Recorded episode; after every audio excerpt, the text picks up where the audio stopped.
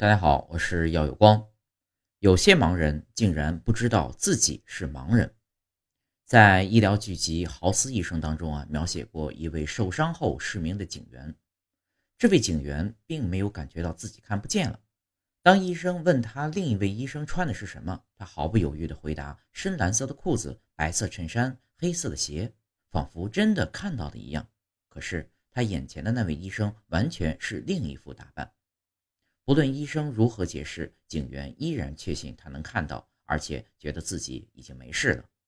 而医生说，物理上他的眼睛确实能看到，没错。问题是大脑没有办法正常处理这些信息了。剧情是虚构的，不过真实世界里的确存在类似的现象。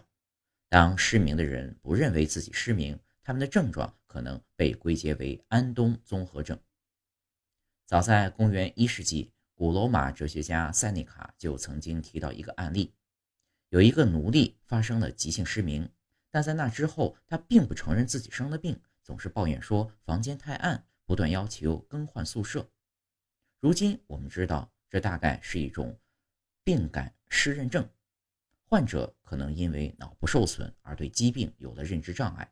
不过，两千多年前的古人恐怕还不能十分科学而系统地看待这个问题。直到十九世纪末，奥地利有位名叫加布里埃尔·安东的精神科医生遇到了一位特殊的病患——五十六岁的乌苏拉·莫兹。以前，莫兹是位裁缝，常常头晕头痛。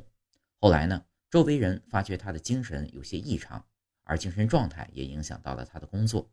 在安东医生接诊之前，乌苏拉已经有两年无法做工了。在乌苏拉接受治疗期间，安东医生发现他有时在用很狭窄的视野看东西，而就在同一天里，这仅有的视野也可能转变为一整片黑蒙。随着病情的发展，患者不久就完全失明了。此时的他已无法察觉明暗，感知不到近处或远处的物体，就算有人突然朝他移动过去，乌苏拉的眼皮也没有动作。让医生不解的是。在整个过程中，患者好像都没有意识到自己正在失去或已经失去的视觉。乌苏拉从未抱怨眼睛看不到，也没有表达过自己的生活因此受到了什么影响。当医生把一些物体摆在他眼前，问乌苏拉那是什么东西，他会平静地说看到了。可描述的物体呢，又总与现实不同。有时医生什么东西都没有放，他也说看到了。当被问到感觉自己视力怎么样，乌苏拉又会笼统地回答：“就那样啊，年轻的时候好一些。”假如说是智力下降或意识模糊导致患者不知道自己失明，在乌苏拉身上好像也说不通。毕竟他还会抱怨别的困扰，比如试图说某个东西的名字，却常常说错或想不起来。乌苏拉便会把这种烦恼表达出来。也就是说，他感受到了自己的语言障碍，只是不知道自己有视觉障碍。最终，病情恶化的乌苏拉在长期昏迷中离世。安东医生作为患者的主治医生结束了工作，但作为一位经神经科学家的任务还没有结束。他抛开乌苏拉的大脑，想要知道是哪个区域出的问题，导致患者觉察不到视觉的丧失。整体看来，患者的大脑并没有严重萎缩。不过，在大脑皮层中，主要负责处理视觉信号的枕叶部分皮层下的白质发生了病变，使白质大量损失。左右两侧的枕叶都有相似的情况，一些枕回受到了破坏，甚至伤及了位于枕叶与顶叶交界处的角回。在安东医生眼中，枕叶区域的对称病灶与乌苏拉的失明有关，他看不到。应该不是眼睛本身受损，而是大脑处理视觉信号的功能被破坏。或许你已经注意到，要看见世间的花花草草，光靠眼睛是不够的。眼睛作为光传感器，只负责收集光，这些光被转换为神经元信号，再经过特定脑区的处理，才会变成我们都能够欣赏的风景。如果传感器完好无损，而处理信号的脑区出了故障，人也不会拥有正常的视觉，这种情况又叫脑性视损伤。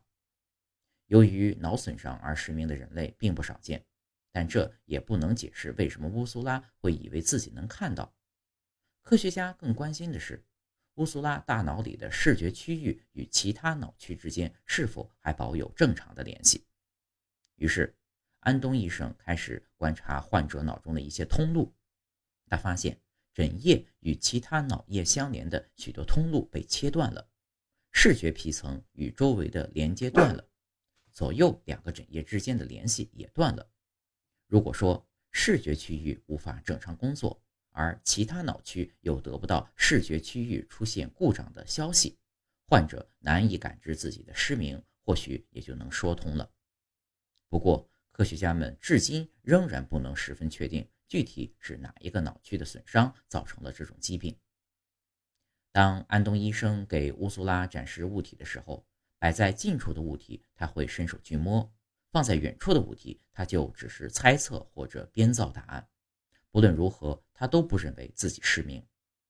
科学家怀疑，纵使视觉皮层与周围区域的连接消失，他还可以接受来自其他区域的刺激。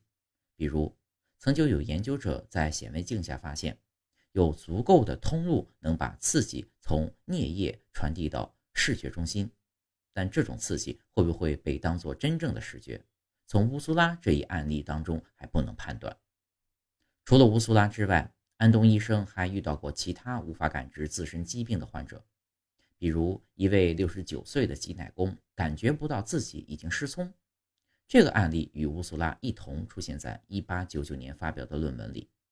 到了二十世纪早期，有位名叫约瑟夫·巴宾斯基的法国神经科学家给这样的现象取了一个名字，叫做病感失认症。患者对自己的某种特定的感官或功能缺陷没有认知，而视觉上的病感失认症后来就被称作安东综合症，也可以叫安东巴宾斯基综合症。这种疾病至今依然不多见，而最常见的发病原因是令双侧枕叶受损的缺血性中风。这些失明的患者也像乌苏拉一样，无法正确回答出眼前出现的东西是什么。但当被宣布回答错误的时候，他们又常常会说“灯太暗了”或是“我没有戴眼镜”，以此否认自己失明。不过，有些患者可能比乌苏拉更幸运。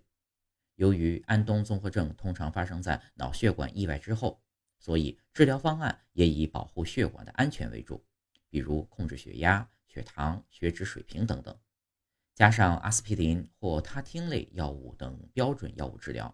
年轻患者通常能够恢复健康，不在认知功能、语言或记忆方面留下明显的损伤。